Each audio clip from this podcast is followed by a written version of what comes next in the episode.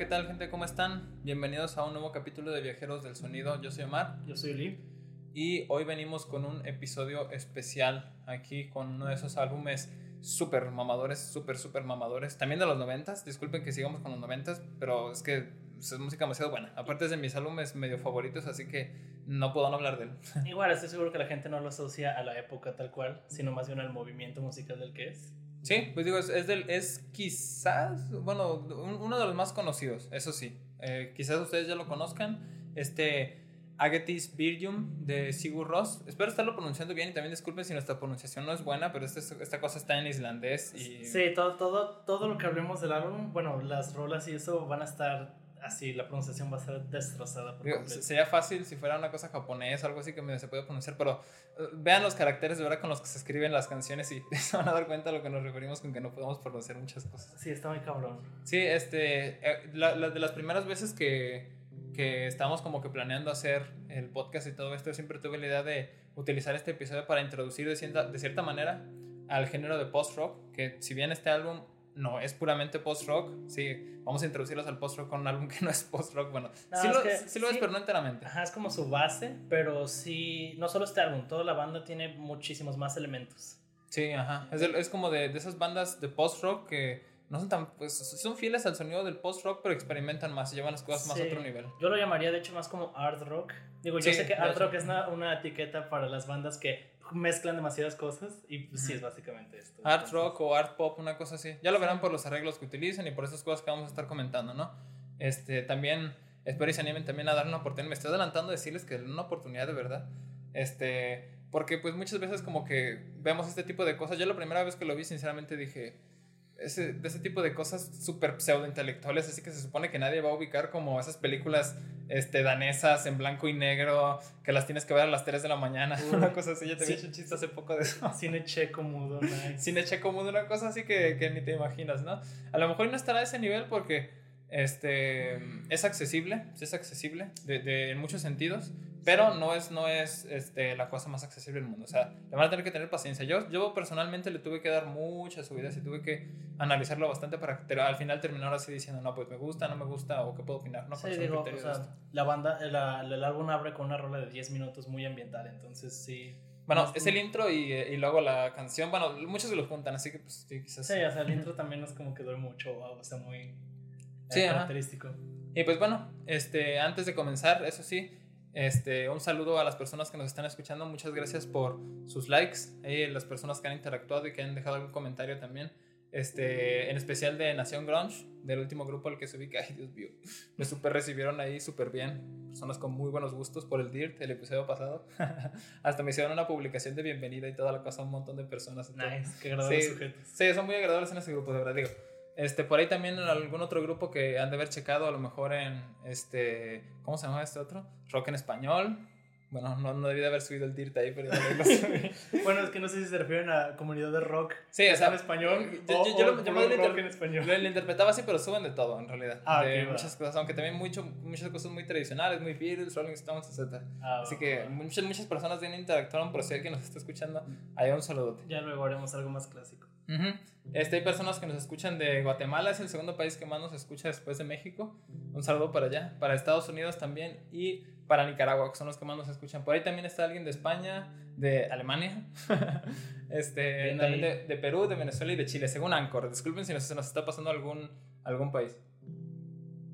Y pues bueno, vamos hablando ahora sí ya del tema en cuestión. Antes de comenzar a hablar justamente del álbum, tenemos que pues comenzar a introducir un poquito el género de post-rock y todo esto que muchas personas no deben estar pues muy familiarizadas, empezando porque no es un género que precisamente se escuche en el mainstream, nada. Sí, o sea, de nada. hecho veo, bueno, me tocó sobre todo en la época de la prepa, que mucha gente tenía ideas muy extrañas de lo que era el post-rock, o sea, una vez hablé con un güey que decía que Placebo era post-rock, oh, o mío. que decía que Radiohead era post-rock y es como... Ajá no, güey, no tienen idea. O sea, siento que esa gente lo estaba tomando un poco como de que, bueno, es, es como rockcito alternativo, pero no tan pesado, entonces pues rock es como, no, no, no tiene no, nada. Está muy alejado. Aparte de que también es ciertamente un, una etiqueta un poquito como como, no voy a decir pedante, pero sí es como muy, muy de, como de caché para una banda que diga que es post-rock o algo así, como muy intelectual, por así decirlo. Incluso veo mucha gente que confunde bastante el post-punk con el post-rock solo por lo de post, pero, ¿no? pero nada que ver. no, en un principio yo también llegué a pensar alguna de esas cosas y pues no. No, es que, o sea, se nota mucho diferencia cuando escuchas uno u otro, pues.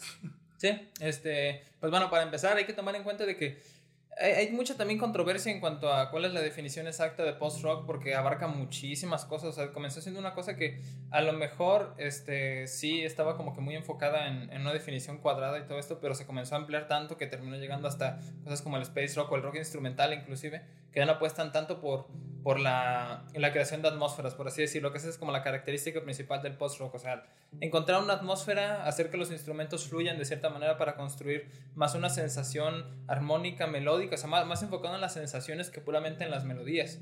Aunque también hay post-rock enfocado en las melodías, o sea, hay ambos, así que es como, entonces, ¿de qué manera termina quedando tu definición de sí o que no? Este, estoy justamente en el grupo de The Post Rock Appreciation Society, este, si alguien nos escucha, de un saludo. No sé si me vayan a dejar publicar este, este video para que nos escuchen. También, generalmente, se, se, de vez en cuando se vuelven a abrir las controversias otra vez de que si es un subgénero, si es un género, si es un movimiento. Incluso la semana pasada subí una publicación para preguntarles qué les parecía el For the First Time de Black Country New Road, porque hay personas que lo consideran post-rock. Así que yo les pregunté, ¿qué les parece y por qué, por qué consideran que esto es post-rock, no? Y. Mmm, algunos sí, o sea, comentando mucho que se parece a Slint, al Spider-Land, ahorita hablaremos un poquito de Salom y todo esto. Este, y otras personas hasta, un sujeto que hasta aprovechó para escribir, no, esto no es un, un el post-rock no es un género, el post-rock es un movimiento y bla, bla, y la, la, gente comenzó a discutir y todo esto que, pues qué chido, o sea, que la neta se, se hagan eh, discusiones al respecto, se puede hablar del género y todo esto. Sí, pero definitivamente es algo muy debatible, pues, como eso de que sí, sí es un género, sí, sí es un movimiento, o sea, ah, está raro. Sí, pues digo, y, siempre en todas las citas en las que estuve buscando y todo esto, ahí inclusive había una, una tesis, ensayo súper chido de una universidad de, de, España sobre esto, no la, no la pude terminar de leer, estaba muy interesante, luego, luego la termino, sobre justamente que era el post-rock y que ubicaba basándose en que los géneros son, este se puede decir como formas estructurales en las que todos estamos de acuerdo. Así que si todos estamos de acuerdo que un género es así, entonces así es. más porque todos estamos de acuerdo que, a que sí sea, ¿no? Juntaba otra definición más y como que ahí dejaba una cosa más concreta. Estoy de acuerdo con esa definición, aunque hoy en día es muy difícil aplicarlo porque pese a que hay mucha música nueva que tiene un género como base, ya es muy normal que hagan otras cosas al mismo tiempo, porque pues después de tanto tiempo suelen experimentar con otros géneros dentro de lo mismo. Por ejemplo, escucha algo como, o sea, muy moderno. Em, ¿Cómo se llama esta banda? Thank You Scientist, que lo tiene como rock progresivo, pero tiene jazz, tiene mad rock y tiene, o sea, un montón de cosas pues dentro. Entonces, sí lo considero este, rock progresivo, pero no lo pondría al lado de Dream Theater o, Haken, pues. sí, justamente. Este, y no es como que uno sea menos progresivo que otro o algo por decirlo. O a lo mejor sí, pero es que es, es, es, difícil. Como siempre quiero poner una etiqueta, ponerle algo así a, a, la música, ¿no? Que yo de cierta manera no considero que sea un error. Muchos sí dicen es que es un absoluto error que, que la música se le pongan etiquetas, algo así, porque de cierta manera te ayuda a conocer más bandas que se parezcan a... Sí, y aparte es inevitable no poner etiquetas a todo realmente, o sea, es una forma de, de pues relacionarlo, de, ubicarlo bien realmente. O sea, no es algo malo como tal, pero pues tampoco puede ser tan estricto en especial como ya dije en esta época. Sí, exacto. Aquí siempre la comparación que hacen en cuanto a abrir como partida del debate y lo van a encontrar en todos. O sea, métanse creo que está en el artículo de Wikipedia.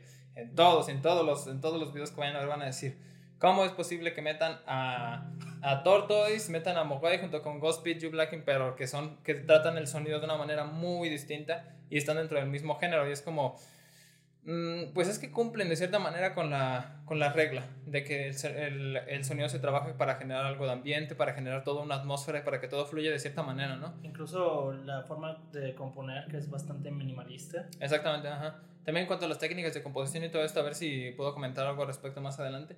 Y pues bueno, este, este género fue inicialmente ahorita no tengo exactamente el nombre, si puedo ahorita lo busco. Creo que era Simon Reynolds, el, que, el primero que dijo en 1994 que el género se llamaba post-rock y que se utilizaba de esta manera, de esta manera, o sea, no se utilizaba hasta antes.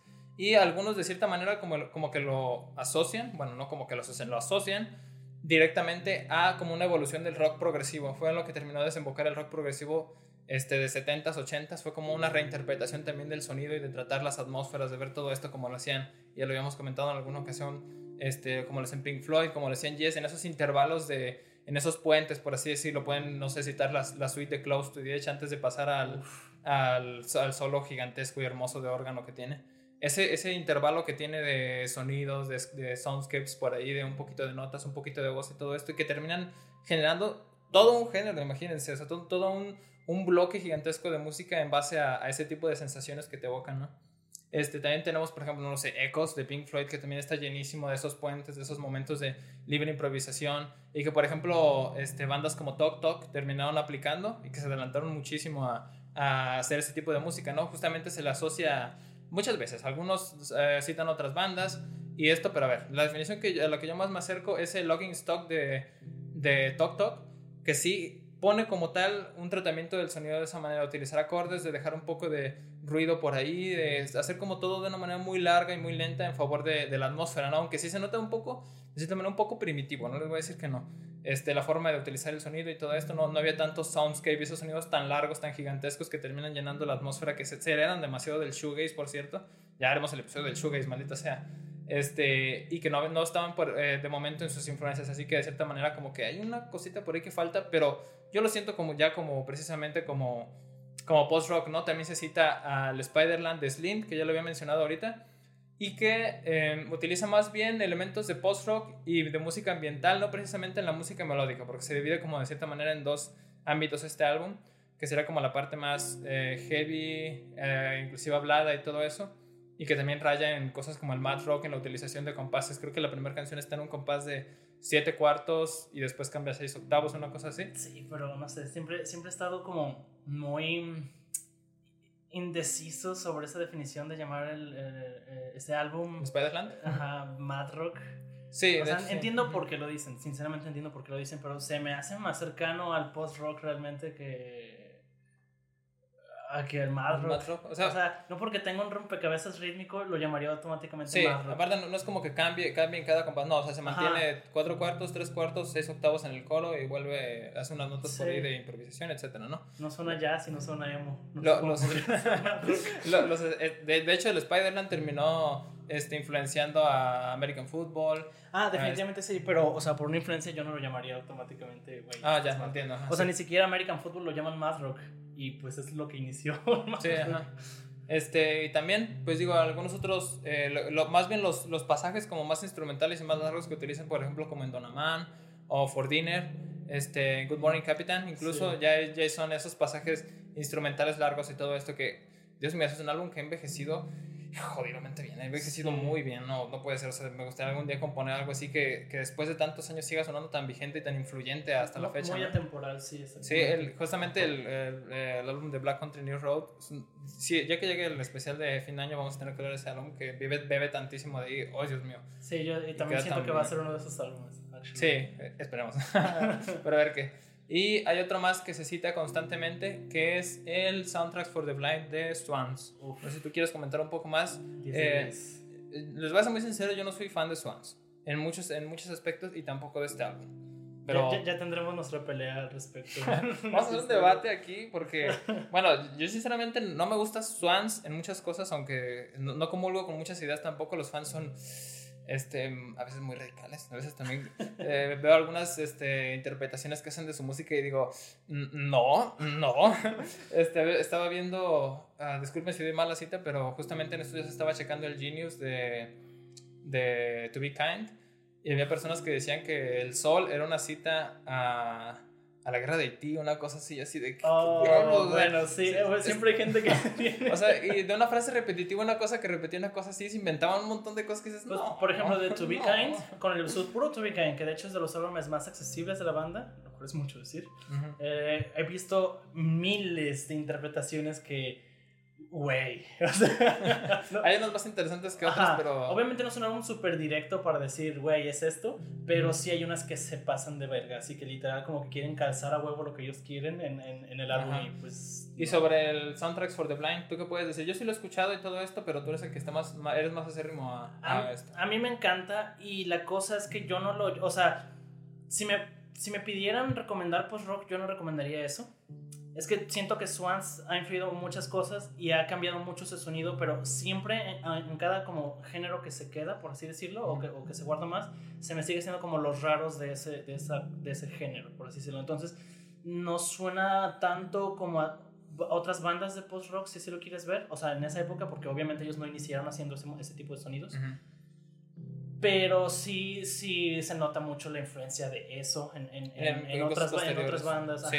Este, este más bien, yo a veces lo siento mucho como ambient, o sea, completamente como ambient, porque esto se supone que es una el soundtrack para una película ficticia que es The Blind. Entonces, pues es la música que supuestamente suena de fondo y todo esto, y pues quieras o no, suena, suena eso, suena ambient, suena música de fondo. Sí, estoy de acuerdo contigo, pero de vuelta, uh, escucha... Pero eso es malo, ah, te crees. no, no, escucho, no, escucho otro, otras bandas de, del género, pues, y suenan así, escucha Mogwai, suena literal a, a, a, super atmosférico sí, Y no, algunas cosas sí, otras cosas no. Bueno, el Young Ting, yo te puedo decir que no me suena completamente, o sea, comparado con, con Swans, por lo menos con su faceta de Soundtracks for the Blind no, pues pero hay, cosas como Atomic que literal es un soundtrack y literal sí es muy así. o ah, sea, pues. no, no, te, no digo que estés mal, solo estoy diciendo que como, como, son, como son las bases, o sea, sí tiende mucho, o sea, incluso podría mencionar alguna otra banda de post-rock que sí podría acercarse más a lo ambiental que el post-rock, pero es, que es, muy ambiguo realmente. Es muy Ahorita abordamos un poco más sobre otras bandas y todo esto que ya estás mencionando a Mogwai, este, sobre alguna recomendación que le podemos dar antes de entrar justamente al terreno puro de, de Agaitis ¿no? Este, también hay que tomar en cuenta de que, de cierta manera, termina siendo como, mm, no se puede medir eh, completamente con una regla, vamos a hablar de los aspectos puramente técnicos, algo por el estilo, porque no, o sea, eh, justamente como ya lo comentamos, no recuerdo en qué episodio, no es como de que nos vayamos a poner súper técnicos y todo esto, porque no va a funcionar puede funcionar en algunas cosas, pero no en todo. Esto no lo podemos como que poner como punto muy grande en la crítica o algo por el estilo. así como, por ejemplo, bueno, si habláramos técnicamente, creo que sería más apropiado hacerlo en géneros tipo como rock progresivo que se presta perfectamente a eso. O sea, lo hacen eh, directamente por eso. Pero en el caso del post-rock es literal este tipo de géneros. O sea, si lo quieres comparar con algo de música clásica o académica, entre comillas, es literal eh, minimalismo. O sea, minimalismo. Trata, más este, el sentir, las emociones que evoca que lo que escribe per se. De hecho, incluso en Sigur Rós se me hace mucho que hacen esto de que no importa mucho lo que dicen textualmente, sino más bien lo que la emoción que evocan al decirlo. Entonces, es, eso más bien como describiría el post-rock. Y justamente, o sea, por, por, el carácter minimalista que tiene y todo esto, digo, ah, no sé, digo, ah, enfocado, lo puedes pasar a otro arte como lo de la pintura, yo siempre lo relaciono mucho la música y la pintura, termina como que quedando una interpretación muy abstracta de lo que escuchas y todo, y de cierta manera muy personal también que termina diciendo, no, pues a mí me funciona porque a mí sí me evoca esto y según yo, sí, a, mí sí me funciona, pero he escuchado cosas que muchísimas personas dicen que les encanta y todo esto, a lo mejor como el Soundtracks for the Blind, que ahorita los acababa de mencionar, y a mí simplemente no me gusta, o sea, porque no, no, no logro encontrar ningún clic emocional en ninguno de los elementos que utiliza y todo esto, y a lo mejor en ese sentido sí se podría criticar y sí podríamos considerarlo bueno o malo, pero no sé, o sea, de verdad es es difícil criticarlo y de utilizar una regla como esta. y por ese sentido, entonces es que a veces quedan tan personales, a veces las críticas sobre, sobre este género, y como lo puede ser inclusive como la pintura abstracta y todo eso, que es como de yo aquí veo dos rayas simplemente, pero es que no, si ves la composición el uso de estas cosas, pues va, a lo mejor ahí sí puede funcionar. un poquito lo mismo aquí. Yo creo que hay un punto medio, es lo mismo de cuando se habla con el del noise, y o sea, hay, hay música noise que es literal puro pinche ruido, y la gente lo tiene como, wow, este es el trabajo más artístico que he escuchado. Es como, Ah, pues, ah, pues, no realmente, o sea, no sé, siento que, siento que debe haber elementos de todo. Por ejemplo, aquí cuando ya empezamos a hablar de este álbum, es súper versátil, o sea, bueno, tiene de todo un poco dentro de esto mismo, pues, o sea, no solo es como soundscapes a lo bestia, tiene muchísimas cosas que lo hacen grande y aunque de vuelta nada en particular sea súper difícil de escribir, o sea, de, de componerlo, junto es, no mames, otro pedo, o sea, es toda una experiencia sensorial, auditiva, de verdad. Si tienen una oportunidad, denle una chance, porque es, un, es muy difícil de escuchar, de verdad, es muy difícil de escuchar. Este, aparte de que es de cierta manera también como una reinterpretación de la música, de los elementos que se utilizan en la música, no es puramente hacer música como siempre la conocen, como lo puede ser el pop o el rock, con las estructuras tan sencillas y tan accesibles. No, o sea, inclusive entre las formas de composición, de, por ejemplo, de las que ya te había comentado, y que utilizan algunos y que está relacionado mucho, por ejemplo, con la música drone, que considerada drone, en la cual se utiliza un patrón repetitivo así en exceso y sobre eso se, se, se construye o siempre se tiene ese patrón repetitivo, ese sonido repetitivo, este, como en la abertura esta del sol de, de Swans, el To Be Kind. Me gusta, no me gusta para nada, discúlpenme. Este, y, o si no, trabajos, por ejemplo, como de Godspeed You Black Emperor del Yankee UXO donde está Rocket Fall uh, Rocket Fall son Rockets Fall. Ese, ese título es difícil de pronunciar pero no lo he hecho al revés. Este tiene un motivo con el que comienza tan tan tan tan tan tan tan tan tan tan tan tan tan tan tan tan encima de eso se comienza a construir otro y luego otro y luego otro y terminas con un clímax épico gigantesco tan grande que dices wow o sea que de haber comenzado con la nada no muy relacionado con por ejemplo, el bolero de Ravel. Todo, todo basado en los tinatos, literal. Sí, o sea, de, es alguna de las, de las técnicas compositivas que se utilizan aquí. Algunas otras más costumbristas que, por ejemplo, utiliza Sigur Ross en este álbum. Este, y que se acercan mucho hacia la utilización de coros, por así decirlo, de, o de partes más reconocibles, más, más melódicas y todo esto. A lo mejor también como lo hace Mogwai por así decirlo. Sí, hechos más. Este, inclusive Mogwai tiene un, un, experimento compositivo muy interesante, lo pueden encontrar en el álbum Hardcore Will Never Die, But You Will. Qué buen título, por cierto, me encanta ese título. Es muy buen álbum, exageradamente bueno. Lo que yo más le recomiendo de, de Mogwai, aunque algunos le recomienden más el Young Team. Este, la canción se llama Rano Pano, es un motivo de ocho compases que se repite durante toda la canción. La canción dura creo que 4 minutos, 4 o 6 minutos, no lo recuerdo. Así que imagínense, con, con 8 compases vas a hacer toda la canción. Y lo que hace es utilizar el motivo melódico de Ese motivo melódico lo utiliza después con otro instrumento, se lo pasa a otro instrumento, eh, después le pone distorsión, le pone distorsión, se lo pasa a otro. Y, o sea, para, y, da completamente la, la, sensación de coro, verso, coro. O sea, se nota el, el, coro, se siente el puente, pero es solamente un motivo musical. Es como, ¿y cómo haces el coro? ¿Cómo, cómo, cómo logras diferenciarlo? Y funciona, funciona bastante bien. Es como de, wow. Ya, ya hasta después de haberlo escuchado bastante fue que me di cuenta de, de justamente de que eran solo ocho compases y fue como de, what the fuck, ¿qué estoy escuchando, no? Normalmente no diría que es el más común, pero creo que mi ejemplo más eh, conocido tal vez por la gente sería Swans, irónicamente. este, tal vez por Anthony Fantano, que ya la más gente lo conoce. Pero creo que Screenshot es un ejemplo clarísimo de algo así y es muy popular o sea, hay mucha gente. Es la canción más escuchada de Swans. Ajá, entonces. Y también empieza igual, con un ostinato en la guitarra, que se lo van rolando varios instrumentos, se va modificando un poco y va creciendo dentro de ahí. O sea, es ese estilo de. O sea, hasta llegar a un clima instrumental también gigantesco y enorme. Sí. esa canción es muy buena, yo no sé si sea post-rock puro, discúlpeme. Ah, no, no, no, no lo mencioné como, como ejemplo del género, sino más bien de la forma en la que está escrito. Ah, ok, ok.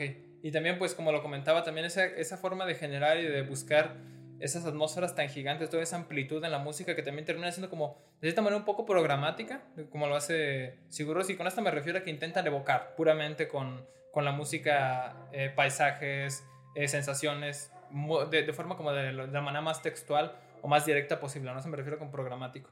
Eh, y es un elemento que vamos a ver justamente en este álbum del cual estamos hablando.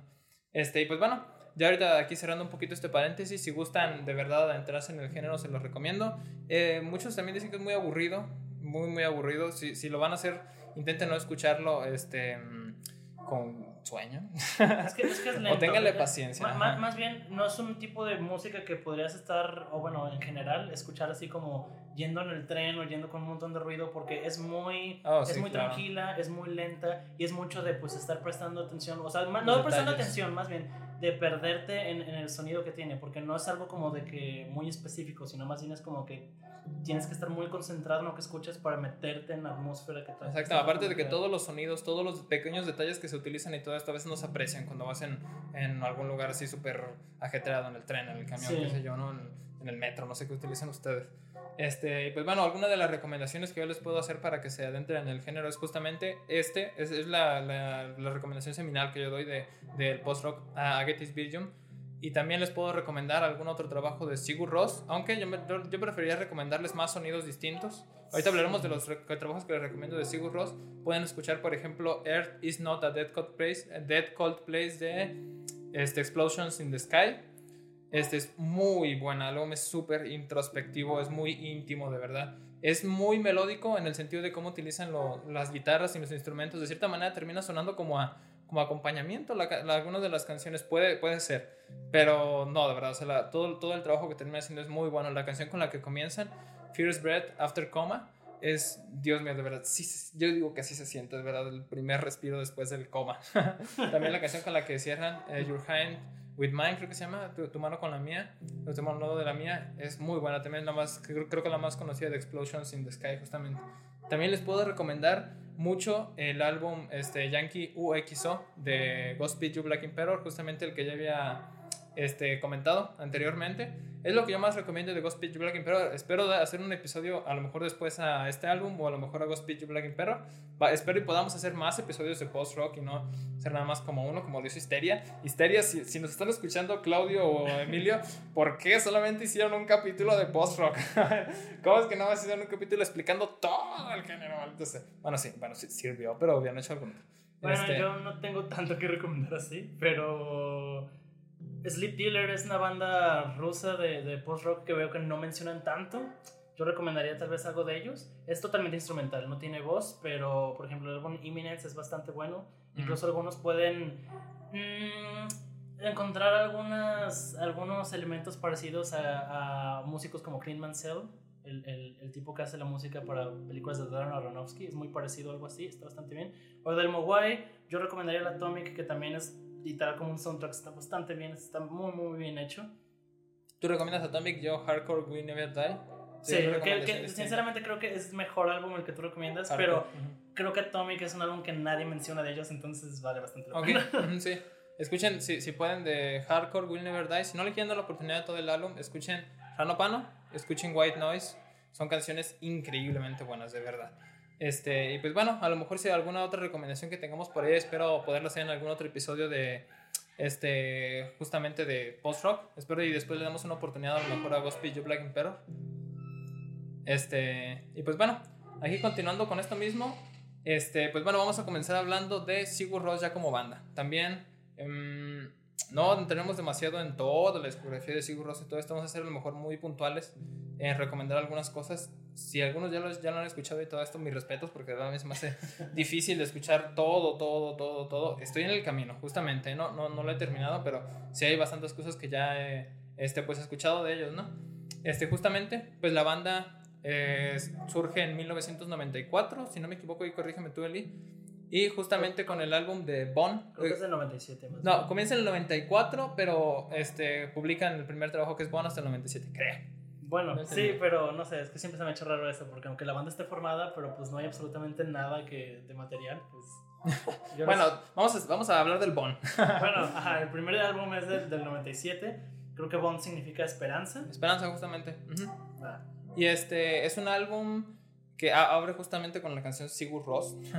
Sigur Ross, la, la, canción como homónima. Sí, creo que significa Rosa de la Victoria. Rosa de la Victoria, justamente el nombre. El, banda se llama así por la hermana, ¿no? la hermana de, de John C. Del vocalista. Exactamente. Ella había nacido, si no me equivoco, este. El mismo día, o un día antes de que se había. ¿Cómo se dice? Se había formado la banda y fue como de, hay que poner el nombre. Este, ese nombre es hermoso, de Rosa, Rosa de Victoria. Sí, está bastante bien. O sea, del significado y el nombre en general, Sigur Ross, suena bastante bien. Sí, ajá. Este, así que bueno, hablando de, también de John C. de todo eso antes de adelantarme, John C. es el vocalista, es muy conocido por justamente su trabajo que hace con las vocales, con los falsetes exageradísimos, casi Dios mío, quiero tener esa, voz, pero no puedo. Sí, cantar las canciones y no puedo. Es muy representativo tanto él como por, por, sus ideas en cuanto a la música y los conceptos que utiliza y el sonido de Sigur Rós en general por su forma de cantar con los falsetes y su forma de tocar guitarra, porque él, no, él usa mucho lo de tocar la guitarra con un arco, con un arco de cello. Un arco de cello, justamente. Y, o sea, no es el primero en hacerlo. Incluso todo el mundo ubica que fucking Jimmy Page lo hizo hace siglos con, con Led Zeppelin, pero él lo hacía en vivo y realmente lo hacía más como por show. Y aquí este, John C. lo utiliza mucho este, en la creación base de las cosas, no solo como para poner un show en vivo ni nada. Y, o sea, incluso los efectos que él utiliza en su guitarra, como reverb y chorus. Es lo reverb. Super reverb a lo bestia. Eh, tienen más sentido para tocar con un arco.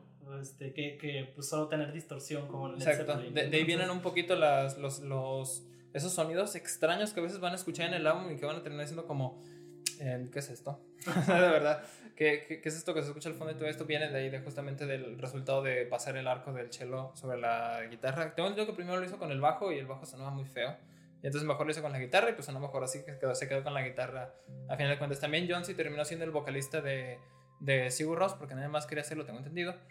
Y, este, y pues digo, uh, en esta ocasión no nos va a tocar como que ahondar tanto en la personalidad de John y todo esto. A lo mejor no es, no es definitivamente el, el vocalista súper excéntrico y, y estrafalario y todo esto que, como con el que hemos visto a lo mejor que es tanto personaje como con Billy Corgan o como por ejemplo también el, capítulo de Alice in Chains. Pues el estereotipo de, de frontman que es este súper carismático y es más un personaje que una persona de verdad. Sí exactamente. Pero aquí John sí es lo contrario incluso. Bueno siento que muchas bandas europeas de ese lado son así que son muy este más introvertidos y más como no mi vida privada y no quiero que sepas nada de, de mi perra vida sí ajá y pues bueno este, también hay que, este, bueno, algunas cosas que podemos mencionar de justamente de John C. Él es ciego de uno de sus ojos desde que nació. Así que pues lo, lo pueden notar en sus conciertos. Este, así que pues si lo ven, le van decir que, es lo que tiene en la cara, pues es lo, justamente lo que tiene. tiene no, no, no puede ver con uno de los ojos. Este, y hay, algunas de las fotografías, algunos de los metrajes y todo esto que se pueden ver de Sigur Ross, que de cierta manera yo me imaginaría a Sigur Ross como, como, ¿cómo se dice? una banda así súper pretenciosa, súper, una, serie de personas súper exaltadas, porque hacen un arte de verdad tan, tan sublime, y lo digo con, con esas palabras, tan sublime, tan, tan gigantescamente hermoso que te imaginarás a unas personas así súper experimentadas, súper unos adultos, algo por decirte esto, pero no, son realidad unos chicos súper alivianados y súper chidos. Pueden ver algunas de las fotografías y del, del, contenido que hay de esto. Y no, o se ven que, que cotorrean chido y se ve que pues, son amigos y toda la cosa. Lamentablemente a la fecha la banda no sigue con la formación original solamente le quedan, tengo entendido que dos, dos de los este dos de, los, de los miembros originales, también alguno que había entrado por ahí después de Lagates Viridium, o no sé si era original también, que en el 2018 fue funado. Sí, lo funaron por un, un caso de eh, acoso sexual, abuso sexual. También una chica que había estado ebria o algo por el estilo. Finalmente. Funa a Sigur Ross. No, no, pero sí, funaron a Sigur Ross, eh, literal. Este, y tengo entendido que fue un pleito así, pero que se armó pero en Facebook, una cosa así. Oh, así que sería como, digo, lo que me hubiera puesto a investigar a fondo y todo esto, pero su dialecto y su cosa esta es indescriptible, que dices, ¿esto es un nombre de una persona o es una cosa, es una palabra? Que es, no sé. Este, y pues bueno, eh, también el, el, trabajo de Sigur Ross ha cambiado conforme los años. Pueden checar como estamos en el BON, y continuando con ahorita hablando del BON este, con el último trabajo, con los últimos trabajos que han sacado, a lo mejor no con, el, con la música del Cuervo Negro, la última que sacaron, Odin's de Raven's Music, Ajá. este, Odin's, Raven, Raven, Odin's Raven, Magic, eh, Raven, Magic, perdón, este, que a mí no me gustó tanto, por cierto, aquí haciendo un paréntesis, este, el... Ay, Dios, ¿cómo se pronuncian estas cosas? el álbum negro que tiene la portada de una persona que tiene como una máscara y se lo está agarrando. Ay, ese álbum, ¿no? Este, eh, el trabajo es muy distinto. O sea, en especial ese álbum que cambia un sonido muy, muy, o sea, muy, muy, en, una, dirección en la cual parecía que Sigur Rós no se iba a ir, pero va, y lo hicieron, lo hicieron bien, ¿no? Justamente en alguna ocasión que tuve de platicar con un amigo que conocí que sabe exageradamente muchísimo de música, tiene mis totales respetos. No si nos está escuchando, Javier, si nos está escuchando, un saludote. Este, ya dime cuándo volvemos a salir. ya nomás nunca dices nada. Y este, justamente yo cuando estábamos este, cotorreando, yo sabía que le gustaba mucho la música y yo así de, este, no, pues fíjate que me gusta una banda bien underground que nadie, güey. bueno, pues yo estaba en mi época de muy dura de, de estarle dando a la Gaetis Viridium muchísimo, o sea, le estaba dando muchísimo. Y este, yo así es que nadie lo vi, que me dice, ah, sí, Simón, sí, Ross, me gusta bastante, me gusta también este álbum, y este álbum, y este álbum, y este álbum es muy interesante por esto. Y yo así de, ah". ¿qué le digo? O sea, no he escuchado nada de eso. Justamente él fue el que me, me recomendó escuchar Festival. Ahorita hablaré un poquito de, de, esa canción y del álbum. Y este. Y incluso los vio en vivo, o sea, vio a Sigur Rós en vivo cuando estuvieron en la Ciudad de México. Y yo así de, Dios mío, me, me contó aquí pasando la, la anécdota resultó que en el, mismo evento estaban Arctic Monkeys y estaban Sigur Ross. Entonces todos se fueron a ver a Arctic Monkeys oh, y Sigur Ross se quedó más vacío, pero entonces estaba muy bien porque pues estar ahí súper a gusto y el show escénico que tenían estaba súper bien, todo lo de las luces y todo esto. Era como de wow, o sea, qué chingón, o sea, básicamente vio Sigur Ross y estando literal enfrente porque no, había no, nadie. No sé qué tan cerca le había tocado, pero sí estaba bastante vacío, porque todos estaban viendo los Arctic, ¿no? Ay, Dios. Oh, pero bueno, este, gustos, son gustos. Si la gente pues estaba viendo a Arctic Monkeys, ¿no? Yo hubiera estado ahí si hubiera estado en mi época de niño indie. ¿A quién vas a ver? ¿La banda que va a venir 10.000 veces más o la banda que capaz mañana ya no regrese a París? O sea, y que también ha marcado un punto de inflexión gigantesco en, en el sonido de la música y de un género como lo es el post-rock, ¿no? Así que, pues bueno. Este, justamente el, el Bon, eh, ya, perdón, vamos a continuar hablando del Bon. Saludos, cabeza, si nos está escuchando, ¿eh? Este, el Bon el de la cara del bebé. siempre me acuerdo del sol con cara de los Teletubbies. no sé, siempre me acuerdo de eso. Este, tengo entendido que también en este. En este. ¿Cómo se dice? En este álbum es la primera vez que utiliza el bonlesca. El bonlesca es un idioma inventado que, que a fuerza se tiene que hablar de, de, él cuando se habla de Sigur Ross. Es un idioma inventado en el cual no tienen sentido las palabras. Yo creo que se llamaba Bonlandic o algo así. No, Hopelandic es la traducción al inglés. Hopelandic o ah, Bonlesca. Ah, sí, sí, tiene sentido. Sí, porque Bon es lo de, lo de esperanza y Landic por lo de Icelandic. Sí, exactamente. Sí, sí, ya que pasa lo mismo con Bonlesca, que Lesca es la terminación, no sé qué, a ver, la verdad no. no sí, no o sea, en el idioma original, pues. Sí, ajá. Este. Y pues bueno, ahorita entramos un poquito más en el Bonlesca. Este, me recuerdas de, de, de, hacer un comentario sobre esto. Nada, quiero terminar el Bon porque sí, sí, sí, estoy hablando demasiado. El, precisamente, les voy a ser sinceros, el Bon yo no, se lo recomiendo. ¡Ah! yo no lo recomiendo, de verdad. Yo creí que era el único al cual no le gustaba el Bon, pero la, la, el domingo pasado en The Post Rock Appreciation Society publiqué mis charts. Eh, de, de, todos los domingos se hace la dinámica de que todos publican sus charts. Está, está, bastante chido y todos te comentan ahí de que no, este está chido, te recomiendo este. He conocido muchísima música gracias a eso. Y justamente puse, no sé si alguien más eh, no no coincida con el Bon o ya he sido el único que no le haya gustado. Y lo banearon. Y me banearon. No, no. Y me, y me contestaron como dos o tres personas también que no, que sinceramente ellos tampoco, que son personas que escuchan exageradamente mucha música y sus charts están, que dices, ay Dios de mi vida, mis charts de 3x3, no sé cómo eran cosas 24x24. No, pero de verdad hay personas que sí ponen 24x24, una cosa así. Las personas que ya están también tan adentradas en... A, en mí, a mí eso me hace un poco exagerado, de hecho, porque veo que son charts semanales, ¿no? Y es semanales. como que, güey, ¿qué tanta música puedes escuchar, pero atento? O sea, yo, no lo, digo, sé. yo lo digo como, como músico, pues, sí, incluso. O sea, por ejemplo, en, en, en, cine incluso. O sea, hay gente que ve como te explico el diablo, sí es como, ¿para qué, güey? O sea, para mí, ver una película es una por día, o, o a menos que sea un maratón de algo. O sea, si es algo, algo muy denso, una por día. Para no estar como pues perdiéndome de cosas por sí, estar con nuevas. Y con álbumes pues caen igual como, como, uno o dos por día es como pero... la gente que presume que vio One Piece en una semana una cosa así. Como si fuera algo que presumir sí no sé digo. Y pues bueno también es, esas personas las personas que están también muy entradas en el post rock y todo eso he descubierto que son personas súper cultivadas así una cosa exagerada. Y pues bueno saludo allá a la asociación de apreciación de post rock si alguien nos está escuchando este, y pues bueno, justamente regresamos al Bon. Ay, es que no podemos terminar de hablar del Bon porque siempre nos vamos por la rama. El Bon, este, no, a varias personas no les gusta, no precisamente. Bueno, no, no me comentaron que no les gustaba, sino que les resultaba difícil de escuchar y todo esto. La verdad que no terminé de escuchar, así que. Es, es, que es exageradamente ambiental, es, es muy, muy ambiental esta cosa. De, de, escuchen Sigur Ross, la canción titular, es como poner un micrófono en el jardín y te vas.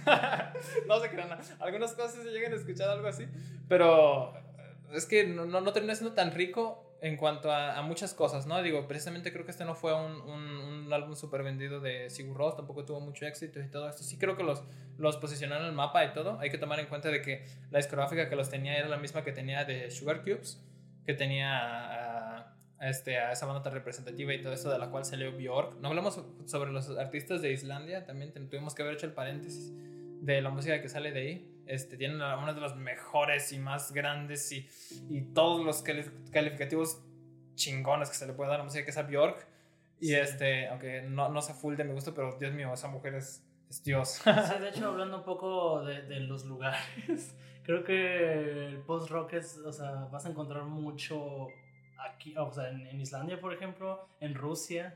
Uh -huh. Pero, o sea, sí son como de ciertos lugares donde hay más de eso que no. Ah, tener sus ciertos representantes, porque este gospel yo también representaba Canadá, este, también acá en Estados Unidos creo que era Mobile, no estoy seguro. Uh -huh. Y pues bueno, este, así que escuchen Bjork.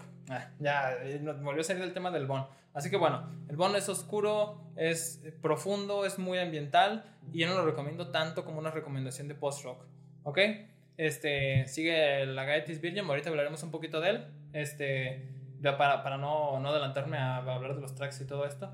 Y eh, también está después el álbum de los paréntesis, el famosísimo álbum de los paréntesis. Creo que ese es el más popular de la banda, ¿no? Está entre este y el Agaetis Virgin.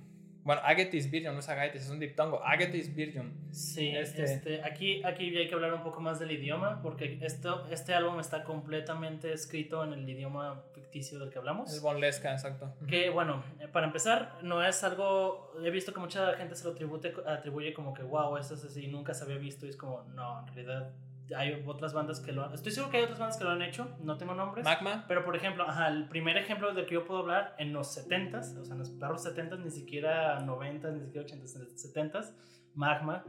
Aunque aquí también hay, otro, hay otro problema, porque según tengo entendido, el idioma de Magma sí es un idioma que tú podrías como traducir, leer, tú podrías traducir, tú oh, podrías, o sea, algo más como... ¡Qué ñoño! algo, algo más concreto, ¿no? Sí, y, y, este idioma realmente no es algo que tenga significado, una traducción, o sea, es, es un poco como gibberish pero tampoco es como que ruiditos, o sea, no es scat tampoco, no es, no es como si estuvieras cantando scat. Este, según tengo entendido, igual que es el scat, por cierto. Ah, el scat es una técnica de canto muy este, usada en el jazz, por ejemplo. Es eso de usar como solo sílabas, o sea, estás usando, solo estás pensando en las notas, pero no tienes como letra para cantarlas, solo estás usando sílabas para, para, para meterte, ajá para improvisar incluso. Incluso hay banditas de rock que lo usan, o sea, por ejemplo, ahí tienes a los Doors que a veces lo usaban. Y bueno, e, esto, e, esto no es tan así.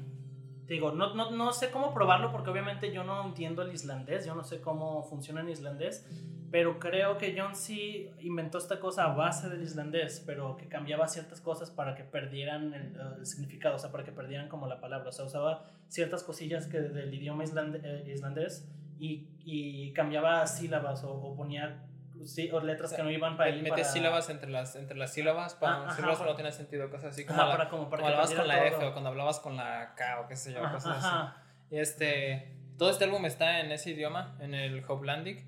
Como se les digo, no, o sea, tengo entendido que él justamente intenta como que evocar en los conciertos, en las presentaciones y todo esto lo más parecido a, a las sílabas que siempre hace aunque algunas veces los cambia y todo esto, no digo, es entendible siendo que no es, no es algo que tenga algún significado y que tampoco, tampoco necesita significado, digo, es justamente para que la voz sea de cierta manera un instrumento más que acompaña a los demás, aunque a veces siento que sí suena muy a...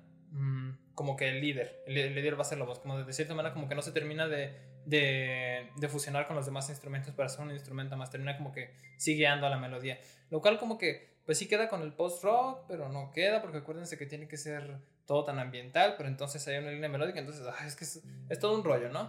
Ah, este... Pues hablando de la pura idea del idioma, a mí sí se me hace interesante, o sea, se me hace de vuelta como que más que la palabra es el sonido, entonces eh, es muy importante y tiene mucho sentido con, con el género que es el post-rock, o sea, es de vuelta otra forma de no solo llevar la música de un sentido más, este, como um, intelectual, sino más bien este, emocional y aquí lo estás haciendo con el idioma, en vez de que te estés pensando en, wow, ¿qué significa? ¿Qué está diciendo lo que me está diciendo? No lo piensas, simplemente piensas en, wow, lo que está diciendo está muy chido, aunque no tengo idea qué está diciendo, porque no está diciendo nada. En, en, una de las cosas que me hace más interesantes también es que a veces cuando algunas personas que hablan justamente inglés y, y reseñan el, el Agatis eh, Virgin, sí dicen como de, pero esas, esas cosas que no tienen ningún sentido, esas es que es tan extraño escuchar algo que no tiene sentido. Es como de, ah, tú y yo escuchamos inglés y acá no, no nos damos cuenta ni de qué dicen que, tenemos que, checar la Los anglosajones en general están muy acostumbrados. Bueno, los, los, ingleses, no, no, todos los anglosajones, pero están acostumbrados a que si no está en inglés no lo consumo. Entonces,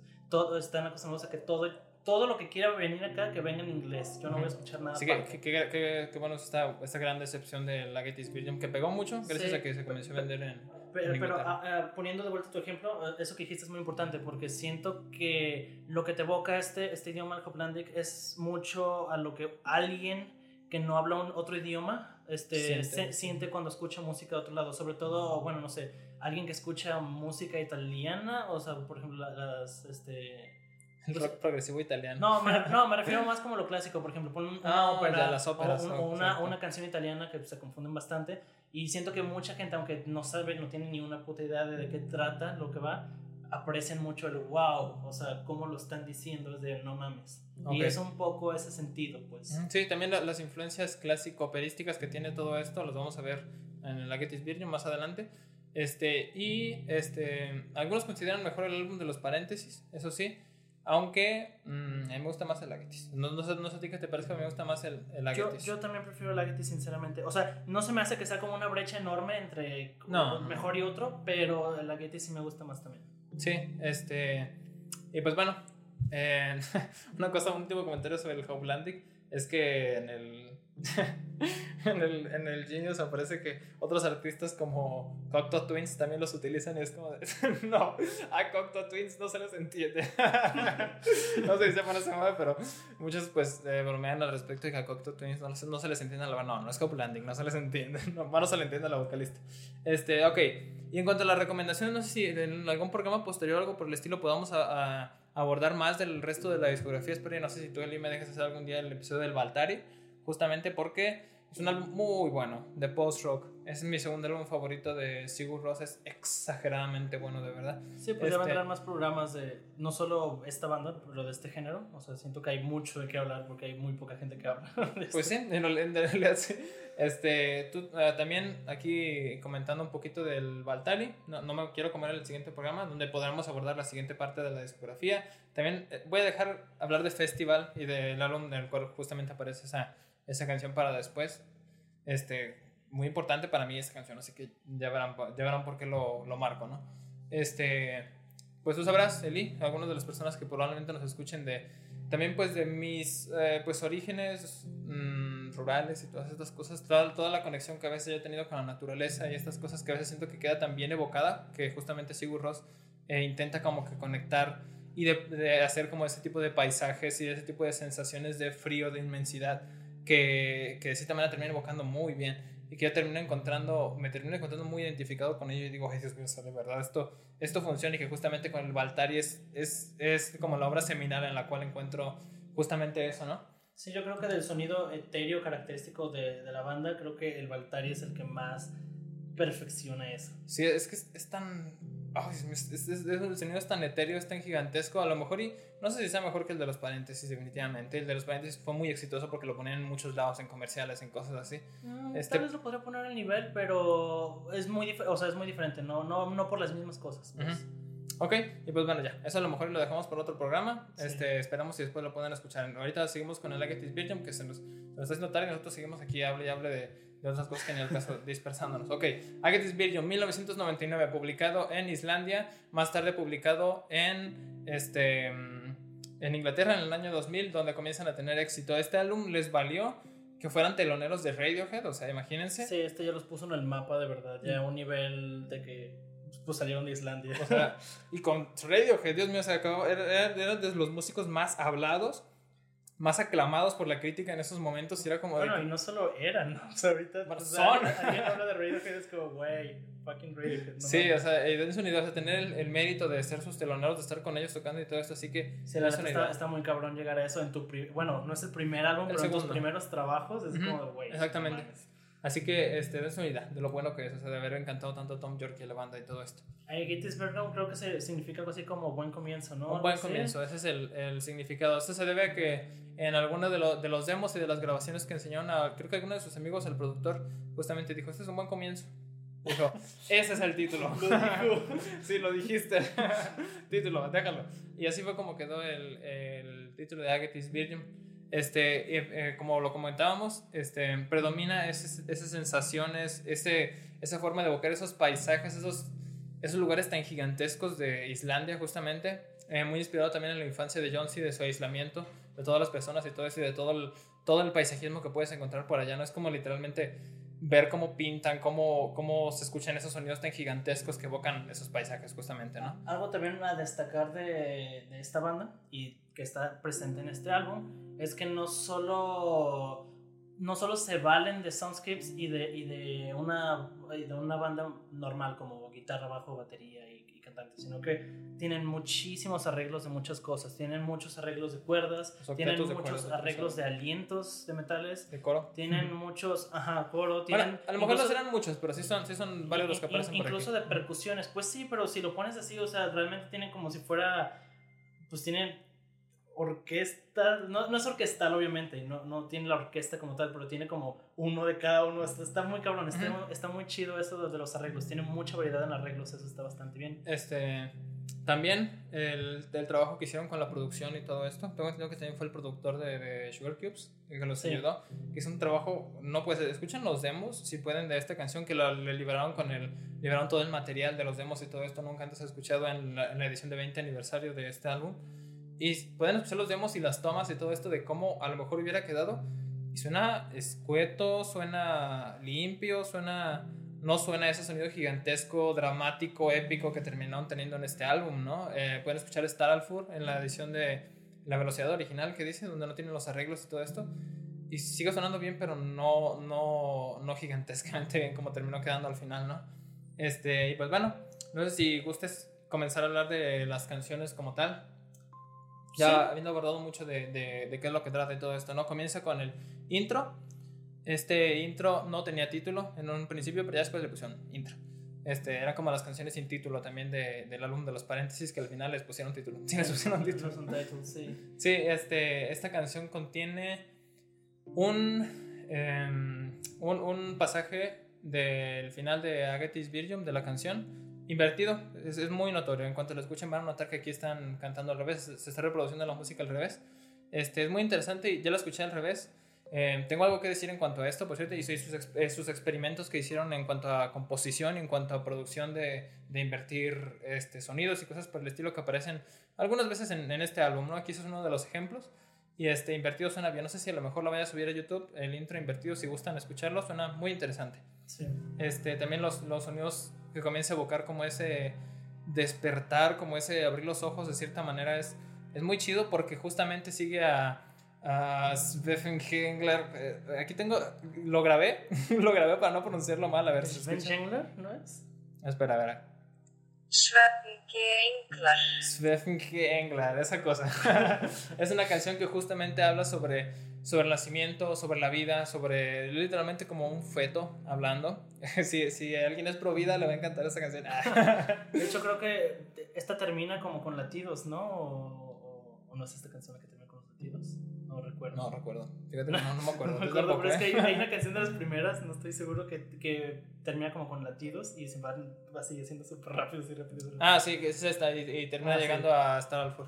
Sí. Este, no, no hablé sobre la portada ahorita que me acuerdo. ¿Cómo, ¿Cómo es posible que esté hablando de Agatis Virgin y no hablé de la portada, maldita sea? La portada es muy reconocible, o sea, no, no es tan memeable como otras portadas que hemos visto antes porque no es un álbum tan accesible como estos otros, ni tan popular fuera del género post-rock, pero ay, a mí se me hace súper este, característica, se me hace súper bien esta portada. A mí me, me encanta porque es, es literalmente es un, es un dibujo muy certero y muy concreto de, de verdad de cómo suena la música. Esa, esa posición de esa posición de plegaria, pero tan profunda, tan seria. Del O sea, feto. de ese feto, de, de- si son prohibidas, esto les va a gustar.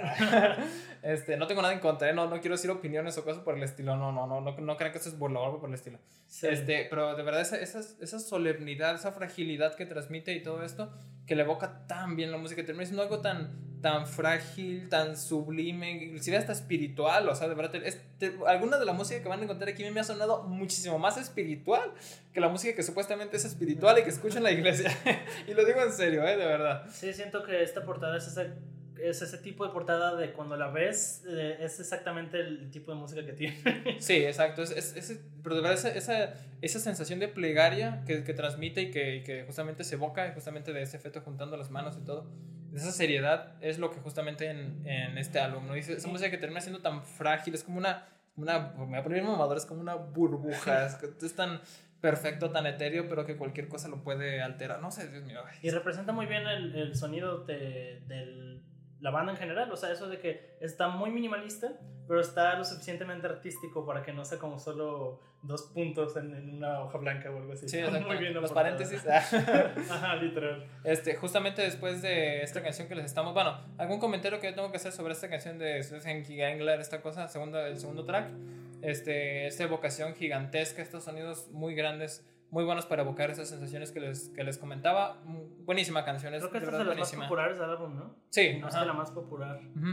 Es este, muy recomendable si lo pueden escuchar de verdad. La primera vez que yo escuché este álbum, no hemos hablado sobre cómo lo conocimos y de las primeras veces. Bueno, lo, lo comentamos al final para no, no hacer tanto revoltijo con esto. Sí. Eh, pero de verdad resultó eh, difícil, difícil, adelantándome. Y ya después, de verdad, era, era como echarte un viajezote. Aquí yo tengo una duda con, con algo de las cosas. Hay, hay, un, hay un este, motivo que se repite mucho en la voz. Algo de na, na, na. Ah, ok, ok. Pero no estoy seguro qué es lo que dice. O sea, no sé si está diciendo su idioma ficticio, lo está diciendo en islandés, o literal es solo es algo que fonéticamente suena a It's You. Son, esas son las tres interpretaciones. Ah, son las tres interpretaciones. La primera es que el chigu es, una, es una, un sonido que es, es una canción de cuna islandesa según Genius. No Oh. mientan en Genius, gente, por favor. Ah, ok, ok, Esa vale. es la primera interpretación. Ah, o sea, que ok, es un- algún tipo de sonido de una canción de cuna. La, la, la canción justamente aborda desde que el feto está ahí, de que estoy aquí, estoy entre pues, líquido y todo esto. Tiene más sentido por, por, por, el, por el contexto del álbum, supongo. Sí. Pero es que es el pedo, como obviamente no sé islandés, eh, no sé nada de eso, pues No no, lo puedo eso. corroborar. Pero o sea, se me hacía interesante el hecho de que pues, fonéticamente sonaba It's You, o sea, It's You. El segundo algo, es oh, eso. Ajá. nice, Es- nice, es- sea. it's you. Y el tercero es que es Hopelandic, esta cosa.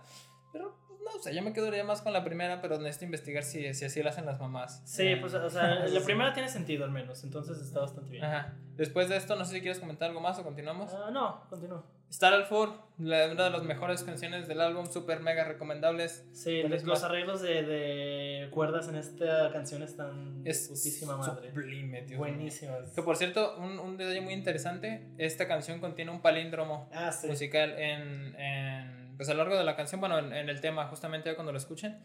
Lo voy a subir a YouTube, este sí, este es muy interesante. Y yo lo descubrí por error. un día que estaba bien mamador, pero sí, una cosa exagerada, dije, güey, esta música está bien trascendental. Y si la pongo al revés. y busqué a Gatis Virgin al revés. Y me apareció todo el álbum y yo, ¡ay, qué chido! Ya me metí en un comentario y decía, ah, no te creas, me metí a escuchar el intro al revés, ya, ya recordé por qué fue.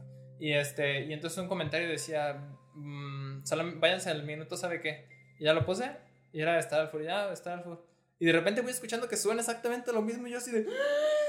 Sí, sí, pues la primera- también la primera vez que tú me lo pusiste al revés, y como, ¿what? Sí, sí, sí, y suena exactamente lo mismo. Bueno, obviamente cuando entra la voz y todo esto, la voz que cuando la reproducen al revés no suena lo mismo, pero las cuerdas sí, el arreglo está, es un palíndromo musical buenísimo. O sea, ya, aparte de haber hecho un palíndromo musical y con una cosa tan bien hecha, o sea, Sí, o sea, no solo eh, eh, esto es algo que mucha gente no entiende, sobre todo en los, en los, eh, en los ritmos, porque muchos hacen ritmos raros por hacer ritmos raros, no porque sirvan la canción. Mm. Y en este caso, hay mucha gente mamadora que haría palíndromos solo para decir, ah, puedo hacer un palíndromo musical. Pero aquí lo hacen, no creo que por mamar, sino porque queda perfecto, o sea, está bastante bien. Y es, es lo que importa más. en Eh, este no, no te caso. percatas y no es súper conocido ese dato. eh, Yo, por cierto, no lo sabía. O sea, no, de- definitiv- definitivamente no lo sabía.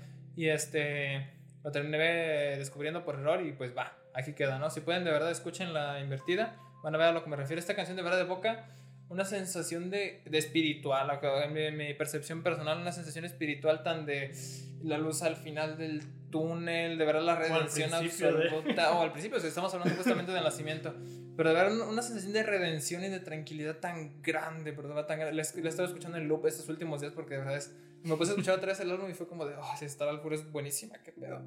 Este, así que bueno, no sé si se pronuncia así, si se pronuncia así, déjame ver si esta, esta sí le saqué, no, no le saqué, no le saqué traducción, la en el traductor de Google, eh, para que lo pronunciara. Pero bueno, después de esto sigue Flugufreslarin. Ahorita nos dirá el traductor de Google cómo se pronuncia correctamente esto. Esa cosa. Así que, ¿Quién sabe si lo pronuncia así de verdad? Porque no sé si has escuchado palabras en español eh, de- en Google Translate. Pronuncia horrible. no sé si... supongamos que sí, supongamos Ajá, que bueno, hay que creer que sí está bien. Este, eh, fue de las canciones que más me atrapó en un principio. De hecho, cuando nos conocimos, no sé si recuerdas que te pasé una, una playlist de Ajá. canciones chidas. Y entre esas estaba Fluguflesh Lane. No puse ninguna otra de la Agatis Virgin, solamente Agatis Virgin, Agatis Virgin. Eh, solamente puse esta y me sorprende que, que haya escogido esta. Es muy buena, eso sí, es exageradamente buena. Es muy eh, colorida en el sentido musical. Aquí ya rompe a lo mejor con esta búsqueda gigantesca de la atmósfera, igual que Star Alfur, que sí lo había hecho muy bien Stephen Engler. Este, pero igual es muy buena. Su evocación de verdad instrumental es buenísima. Creo un clímax muy colorido, muy luminoso, es muy bueno. Algo que también se repite mucho en todo este álbum, que no mencioné antes, pero está también antes, es que los cambios entre canciones son súper orgánicos también. O sea, dejan espacio en, en, en, la en, el ambiente que están haciendo para que los cambios sean súper sutiles. O sea, incluso si no estás acostumbrado, o bueno, no, aunque estés acostumbrado, probablemente no, no distingas el cambio de rola hasta que ya empieza más, este, ya se está desarrollando más. Sí, justamente. También no, no hemos comentado nada a profundidad tampoco de las letras, aparte de Beth Engler. Este, son tan, son tan. Es que, mira, son tan trascendentales. Aquí también el problema es que como pues están en otro idioma y obviamente las tenemos que traducir y confiar en que las traducciones estén bien porque pues ni mierda que sé de, de islandés. O sea, esas son como una brecha que limita mucho que hablemos de las letras. Aparte de que, bueno, yo me he percatado un poco que en ciertos lados de Europa, como este, o en lugares como en Rusia, muchas de las letras en canciones no son como acá estamos acostumbrados, o sea, no son como oraciones completas, no son como, o sea, son más bien como palabras solas que, que se hilan por un concepto, no tanto como alguien retratando algo, no sé, están, están, son muy diferentes. pues. no, están muy, muy apegadas a, como al costumbrismo compositivo, lírico y todo esto de otros países como, como Inglaterra, por ejemplo. Tengo entendido que también es muy independiente de Islandia en la forma en la cual hace música y todo esto, por eso Björk suena tan, tan raro y todo esto, tan Bjork. sí, y este, justamente que por eso también las letras de aquí son, son trascendentales. el título de esta canción es El Salvador de Moscas, así que le pueden checar letras tan psicodélicas, es muy linda, la verdad, sí, le pueden dar una escuchada. Recomendable, aunque no es de las full mega fuertes. Después de esta canción sigue este ni, ni, battery, ni, battery, no sé cómo se pronuncia eso. Esta, esta empieza con, con alientos tal cual, ¿no? Mm, sí un arreglito de alientos. Aquí em, está la canción que menos me gusta del álbum. Es la que personalmente menos me gusta. ¿En serio? A mí me gustó Es muy atmosférica. La canción significa nueva batería. También dice algunas cosas sobre el creador, tengo nueva batería, etc. Y no me encanta precisamente. Recuerdo que una vez la pasé, le pasé el álbum a un amigo, César, no sé si nos está escuchando, un saludo. Eh, César Castillo. Y me dijo que, se que le recordaba muchísimo una canción de radio, que no recuerdo si era videotape era una canción o, cuál era. No, no sé, no, no lo había pensado, o sea, no había pensado en compararlo con algo de Sí, que lo le, le, me, me hice la ocasión y dije, wow, sí, pero no, no, ¿cómo no me puedo acordar? Que no escucho radio, pero bueno. La verdad no me acuerdo, pero a mí me gustó la rola, o sea, sobre todo al inicio me gusta bastante cómo está ese arreglo de, de, alientos, pero pues sí, o sea, tampoco diría que es lo más fuerte del álbum. Después sigue una que rompe, de cierta manera, el... Eh, la forma tan calmada y todo esto. O sea, literalmente la siguiente canción, que. ¿Cómo se pronuncia esa cosa? A ver, espera. esa cosa que comienza con tan, tan, tan, tan, tan, que tiene como una, una tipo de bosa, una cosa así, que eh, ya es como, ok, esto ya no es full ambiental, algo así, tiene elementos ambientales, de los sonidos gigantescos que van a aparecer y todo esto. Eh, y a mí se me hace bastante buena. O sea, el clímax que, también, que también llegan y todo esto es luminoso, es etéreo, es gigantesco, está súper lleno. Hablamos sobre el shoegaze, ahorita que me acuerdo sobre hablar de cómo ha influido y todo esto. Este, paréntesis con el shoegaze, uh, muy chiquito, ya, no estamos divagando demasiado. Eh, las influencias del shoegaze se pueden notar aquí, siendo que el shoegaze era mm, algo en algunas ocasiones, por ejemplo con My de Valentine, que la, con el Loveless, la, eh, la obra cumbre de todo el género, una forma, tiene una forma de interpretar el sonido de una manera nueva, de interpretar como de cierta manera la forma ambiental de, de que se escucha todo esto, de cómo se satura todo, de cómo se escucha y que se lo terminan heredando muchísimo Sigur Ross y posteriores bandas, ¿no? Fue como un, un, pilar también para definir cómo sería algo del sonido que vendría adelante. Sí, o sea, no usan el ruido de una forma tan agresiva, lo usan más... A veces sí. Sí, pero no tan eh, agresiva como lo que sería noise. O sea, es a lo que me refiero. Ah, por eso, por pues eso se separa de... Ajá. Ok, pues bueno, ya, cerrado este paréntesis del shoegaze y todo esto. Ya le damos el capítulo de shoegaze. Tenemos casi todos los capítulos andamos diciendo que vamos a hacer capítulo de shoegaze, pero nomás no. Esta canción recomendable, buena. Después de esto sigue.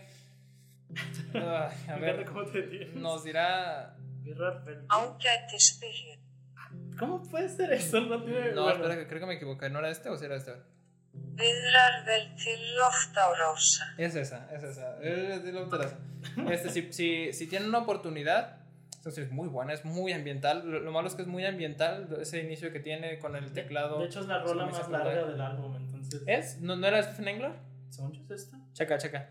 Este, muy recomendable este en cuanto al ámbito instrumental, gigantesco. Por, segundos es más larga esta. Ah, qué, qué, interesante, yo creí que era la otra. No, Este- el otro dura como 10 con 6 y esta 10 con 17. Ah, ok. Este es. Uy, muy ambiental, de verdad es difícil de escuchar. Es de las canciones más difíciles de escuchar del álbum porque no llega a ser tan. tan no te llega a cautivar tan rápido como Stephen Engler. Pero sí es, es, es bastante buena. el Cómo se construye el motivo, cómo Sí, se, Sí, cómo se no- aleja la voz. sus motivos no son tan claros, o sea, como los, no son tan melódicos como los de esta otra rola que no sé pronunciar.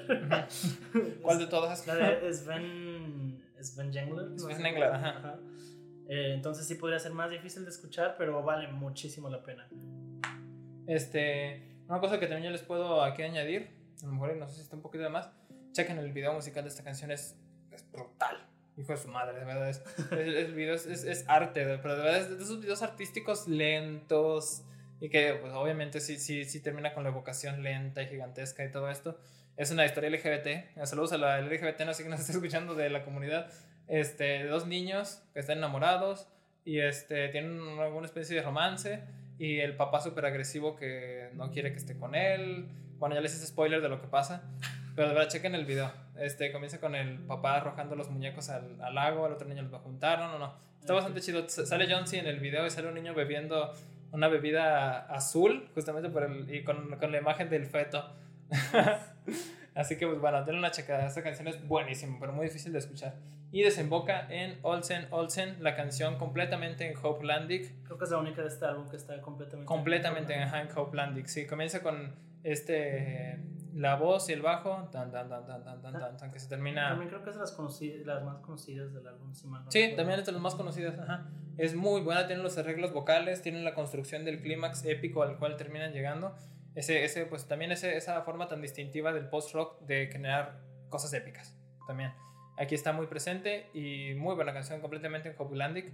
Este, y pues bueno, los arreglos, como como les digo, están muy bien y pues muy recomendable. ¿Tienes algo que decir? No, Continuamos. dijiste todo. Ok, este, y ya casi por último llegamos a, a la canción homónima del álbum, Agatis Virgin.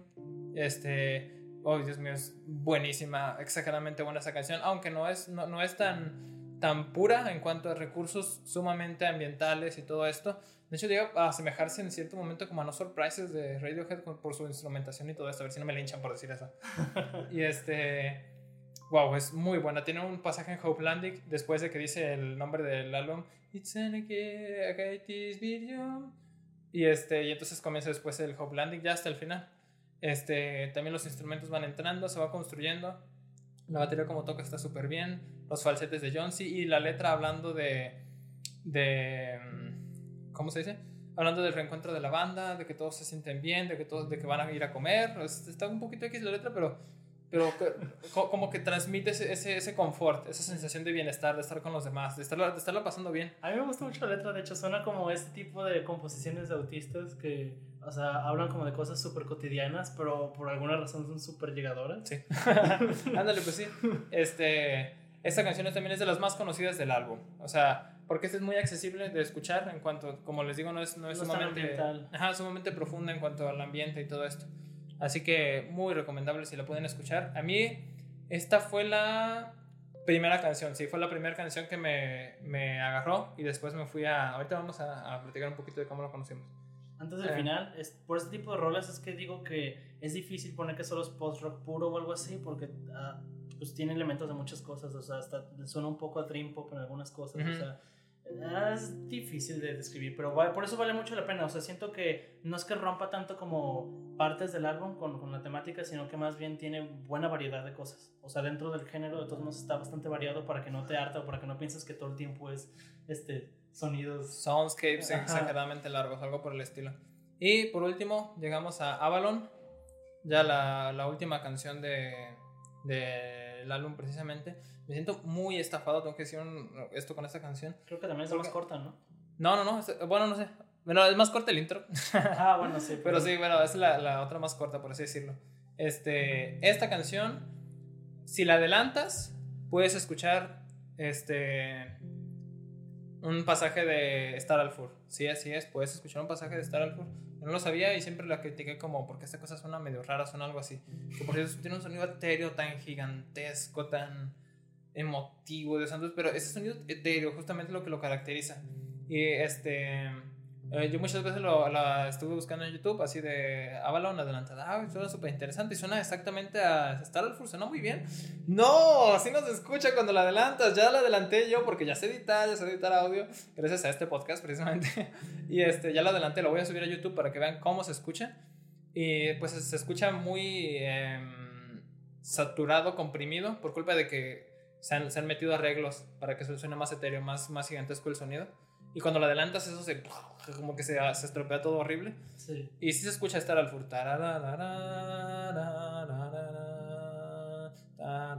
Y ya, eso en realidad como 40 segundos, pero lo, lo adelantaron hace muchísimo, lo, lo, estiraron muchísimo para que diera este, este cierre, ¿no? Y pues bueno, este, yo conocí este álbum precisamente por un, un meme de la página de página generadora de contenido Patricia que ya cerró, entonces esa página era muy buena, ahí conocías muchísima música, en la que ahí también conocí In the Aeroplane Over the Sea, y este, no, no lo comenté precisamente en ese capítulo, y muchos más álbumes entre los cuales estaba este, el meme era, yo volví a hacer este meme hace, hace poco, era una mujer embarazada con un, fil, un, un, ¿cómo se dice? Con el vientre transparente, y decía, si todas las mujeres supieran lo que tienen, nunca abortarían. Ah, es verdad, también vi ese meme. y el feto, y el feto de Agatis Virgin. es verdad, sí lo vi también. Y pues todos estaban riendo y yo así de, ¿qué es esa alien? ¿Qué es esa cosa? Y ya me metí en los comentarios y es, es post-rock y todo esto y dije, ah, pues sí. Luego, luego lo escucho. Ya después me apareció en un mix de Radiohead que estaba escuchando, Agatis Virgin, y fue, ah, aquí está el álbum, lo guardé, lo escuché. La primera vez que lo escuché iba camino a a dar clases en la iglesia cristiana donde daba clases. Iba corriendo porque se me iba haciendo súper tarde. Y pues ir, ir corriendo y entre todo el ajetreo y todo esto. Y yo intentando escuchar post-rock. No, no es buena combinación. Me dije, ¿qué es esta cosa tan pesada y tan horrible de escuchar? De verdad? Lo dejé de escuchar, ya hasta después le terminé dando una oportunidad y terminé enamorándome bastante de este álbum y del género como tal, ¿no? Este, y pues bueno, Eli, ¿tú cómo lo conociste? ¿O qué digo? Porque yo recuerdo cuando nos conocíamos, no lo ubicabas muy bien. Ajá, o... es que creo, creo que creo que fue un poco como el, el, bueno, no tanto como el Dream Fantasy porque yo ya lo había escuchado, solo que tú me hiciste volver a escucharlo. Creo que en este caso yo ubicaba la banda, por, de vuelta a la portada súper reconocida y pues fue en esa época donde yo, o sea, me estaba metiendo un poquito en, en post-rock, estaba escuchando Russian Circles, estaba escuchando, ya le, ya le había recomendado esta Sleep Dealer, eh, Incluso creo, creo que me lo recomendaron junto con cosas como Sleep Party People, que pues no son el mismo género, pero no. sí, sí, dan una vibe. Eh, y aparecían sobre todo el álbum de, del feto, pero no que lo escuché, porque pues tampoco era súper fan del género. Eh, tú me lo dijiste como, ah, voy a escuchar, está muy bueno, que no sé qué, lo escuché y sí está muy bueno, está bastante bueno. También veo que es pues, lo más representativo del género, junto con Mowai es lo que más he visto que ponen así a lo bestia. En muchísimos lados. Así que pues bueno, este es un buen, un, un buen álbum para que se adentren, para que se den una oportunidad para comenzar a escuchar un género nuevo, no es post-rock puro como se los comentábamos, pero es bueno para comenzar a meter los pies en un género tan denso y a veces tan difícil de escuchar. Este, espero y de verdad les haya gustado este programa. Se animen a escuchar algunas cosas.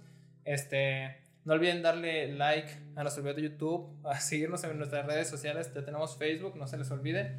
Este, y pues bueno, un saludo a todos. Espero les haya gustado este programa. Yo fui Omar. Yo fui Lee.